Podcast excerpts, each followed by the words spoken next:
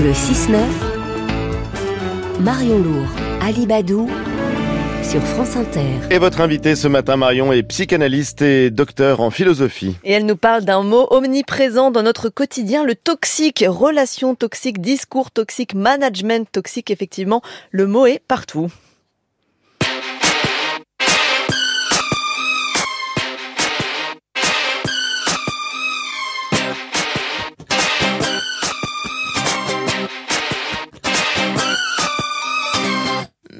Can't you see? I'm calling? A guy like you should wear a warning. It's dangerous. Ça, c'était la chanteuse Britney Spears en 2003, son titre Toxique. Est-ce qu'il y a une date, Clotilde Guil, vous êtes avec nous pour en parler, bonjour. Est-ce Bonjour. qu'il y a une date où le mot toxique est venu envahir notre langage? Alors moi, je, je daterai en tout cas ça du 21e siècle. Et ce qui m'a frappé, c'est euh, le fait que ce terme de toxique, euh, qui aujourd'hui sur toutes euh, les lèvres, qui a, qui a vraiment une, une nouvelle extension, a changé de sens en quelque sorte entre le 20e et le 21e siècle, puisqu'aujourd'hui on l'emploie pour parler du rapport à l'autre, on l'emploie dans le champ des relations amoureuses et sexuelles, on l'emploie donc pour parler d'un certain malaise dans le registre de l'intimité et dans le rapport à l'autre, et aussi bien, on l'emploie bien sûr, euh, et ça c'était déjà le cas au XXe siècle, dans le champ de l'écologie. Mais voilà, ce qui m'a frappé, c'est que ce terme de toxique euh, est aujourd'hui une sorte de, de métaphore qui renvoie à une, une substance qui circulerait entre les êtres et qui produit un malaise euh, et, et qui, qui désigne une nouvelle forme d'angoisse. C'est ce que vous racontez dans votre livre qui vient de sortir, L'ère du toxique, publié aux presses universitaires de France. Euh, en fait, ce mot toxique, vous dites c'est arrivé au 21e siècle, ce changement de sens, euh, c'est un effet de mode ou ça recouvre une réalité? Vous vous posez la question dans le livre. Vous vous dites est-ce que finalement c'est une mode de, de la langue ou pas? Mais tout à fait. Au départ, moi, je l'ai vraiment pris comme un effet de mode, c'est-à-dire que c'était pas du tout un terme qui faisait partie de ma langue. Et puis, euh, je me suis quand même intéressée à cette insistance, à cette récurrence et, et à ce, ce nouveau sens. Et ce qui m'a frappé aussi, c'est que finalement, on l'entendait aussi dans, dans, dans la bouche euh, des patients euh, euh, qui euh, désignaient par là aussi bien un malaise dans, dans, dans le rapport amoureux, aussi bien qu'il employait aussi bien pour parler d'un regard toxique sur leur corps, pour parler d'un ex toxique bien sûr, pour parler de schéma toxique, pour parler de mère toxique. Et donc là, je l'ai pris au sérieux parce que je me suis dit, si ce terme fait partie de la langue d'aujourd'hui, c'est qu'il qu'il désigne quelque chose de réel, qu'il n'est pas seulement un effet de mode. Bien sûr qu'il y a eu cet aspect viral Mm. Où, où tout le monde s'est mis à l'employer, et en même temps, je l'ai pris au sérieux parce que ce qui m'a intéressé dans ce terme de toxique, c'est aussi qu'il renvoie à quelque chose d'un malaise dans le corps, à quelque chose d'une référence au vivant. Et là, il m'a semblé qu'il y avait une, euh, une actualité et quelque chose à interpréter par rapport à notre moment. Alors qu'est-ce que c'est justement, Clotilde Guil, le, le toxique? C'est c'est comme une flèche empoisonnée. Vous utilisez cette image dans votre livre? Oui, parce que je me suis intéressée d'abord au mot. Je me suis intéressée à l'expérience toxique, parce que je me dis, je vais essayer de la définir. Mais avant de définir cette expérience, je me suis intéressée au mot lui-même.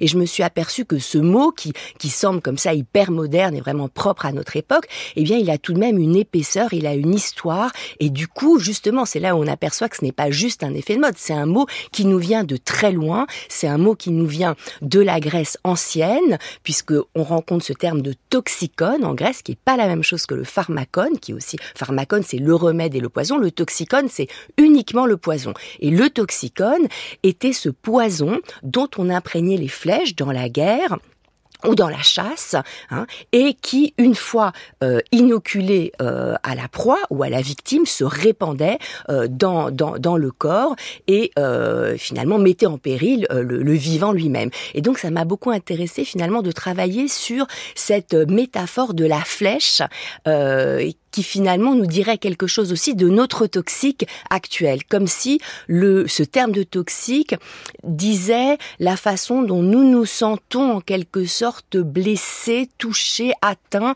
dans notre corps par le discours de l'autre qui se plante dans notre chair à la façon d'une flèche et qui, qui nous inocule un étrange poison dont on n'arrive pas bien à se défaire parce qu'une fois qu'il est dans notre corps, au fond, Il est à l'intérieur de nous. il est à l'intérieur de nous et, et d'une certaine façon, ce poison Dans un premier temps, euh, on en jouit, il nous, il nous procure peut-être aussi une forme de plaisir avant de nous menacer. C'est là que ça ressemble, parce qu'après l'acception du terme a évolué, et on- quand on parlait de toxique, on parlait d'alcool, on parlait de drogue, on parlait de substances toxiques en fait. C'est ça. Au 19e siècle, le toxique, Fra- jusqu'à Freud, hein, mais chez Baudelaire, chez Freud, le toxique renvoie aux, su- aux substances toxiques elles-mêmes, aux stupéfiants, à la drogue, chez Baudelaire, au vin, à l'opium. Et donc la substance toxique, qui, qui définit le champ de la c'est une substance à laquelle on peut avoir recours pour essayer de d'apaiser quelque chose de l'angoisse et d'éprouver un certain plaisir. Et c'est seulement dans un deuxième temps que cette substance produit une addiction et peut conduire du côté de la destruction.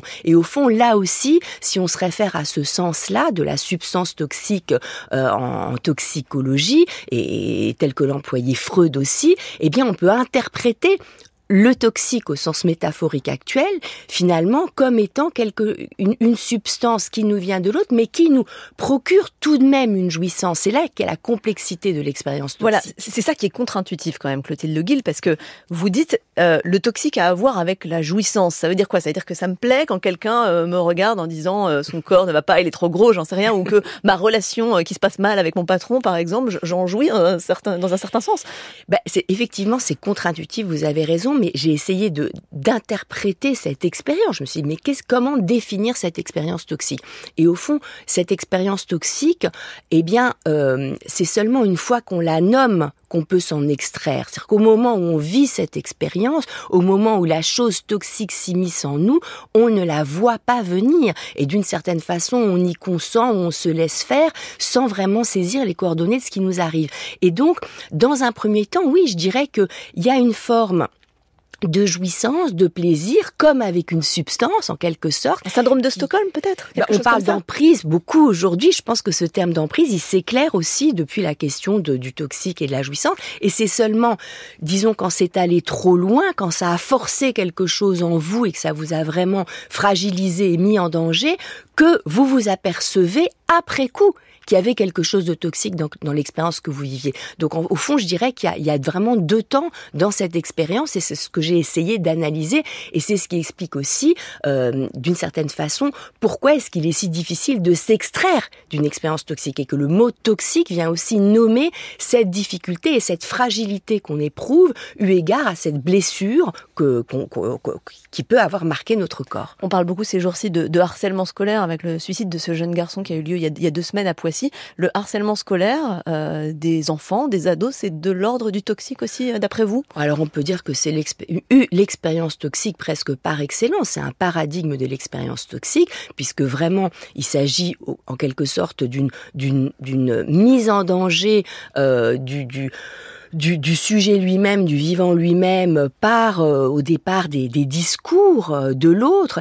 Et euh, dans mon livre, justement, je me suis intéressée à un des premiers récits de harcèlement scolaire qui date de 1906, qui est le livre de Musil, Les désarrois de l'élève Turles, et qui m'a beaucoup intéressée parce que c'est justement l'histoire d'une bande de garçons qui se mettent à tourmenter euh, un, un- un garçon qui a commis un vol, et au fond le héros du livre de Musil, au départ se trouve entraîné dans ce harcèlement, et finalement commence à en éprouver une forme de jouissance et s'aperçoit lui-même qu'il est en train de basculer dans dans l'expérience toxique, toxique, pardon, et il y a un moment où justement il va tenter de s'extraire de cette expérience. Et donc c'est très intéressant de voir que du temps de Freud, dès le début du XXe siècle, il y a quelque chose de l'expérience toxique en tant que ce qu'on appelle aujourd'hui le harcèlement et qui passe par le discours hein, qui est décrit là euh, au début du XXe siècle et qui a à voir aussi, pour reprendre un terme freudien,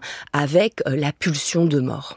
Il y a le harcèlement scolaire, il y a l'emprise amoureuse, il y a les relations toxiques en entreprise. Est-ce que ce terme que vous décrivez comme une réalité, où vous êtes rendu à, à l'évidence dans votre livre, euh, est-ce qu'il est plus présent parce qu'il y a plus de choses toxiques, ou est-ce que la sensibilité est plus grande? Je pense à, à MeToo qui a permis de, de dénoncer un certain nombre de comportements toxiques. Absolument. Je pense que nous sommes dans un nouveau moment où nous avons une sensibilité qui est, qui est, qui est déployée par rapport à, à ce qui est de l'ordre de, de la violation, à ce qui est de l'ordre du forçage, à ce qui est, ce qui est de l'ordre de, de ce qui va venir malmener en quelque sorte quelque chose de notre désir et, et de notre rapport au vivant. Et, et ce qui est intéressant dans le terme de toxique, c'est que il renvoie d'une certaine façon à une dimension éthique, mais d'une certaine façon, c'est une façon de nommer le mauvais, le mal, le malaise, sans qu'on sache véritablement ce qu'est le bien. Et c'est ça qui est propre à notre époque. Alors justement, le bien, Clotilde Le Guil, il nous reste peu de temps, mais quand même, je voudrais l'antidote du toxique parce que vous en parlez un peu d'un point de vue très pratique, comment on s'en débarrasse? Je cherche l'antidote dans mon livre, qui est une enquête en direction de cet antidote. Et peut-être que ce que je pourrais donner comme indice, c'est que finalement, la dimension du désir, le désir tel que Lacan l'a défini, en tant qu'il n'est pas seulement la jouissance, qu'il n'est pas la pulsion de mort, mais le désir qui est justement finalement ce qui, ce qui, ce qui nous permet de, de donner un sens à notre existence. Et eh bien le désir, on pourrait dire que c'est ce qui peut faire limite au toxique et c'est l'antidote. Clotilde Leguil, docteur en philosophie et psychanalyste, auteur de L'ère du toxique qui vient de sortir aux presses universitaires de France, coproductrice aussi du podcast L'inconscient, euh, podcast France Inter. Merci de nous avoir répondu. Merci, Merci à toutes les deux. Le journal à suivre.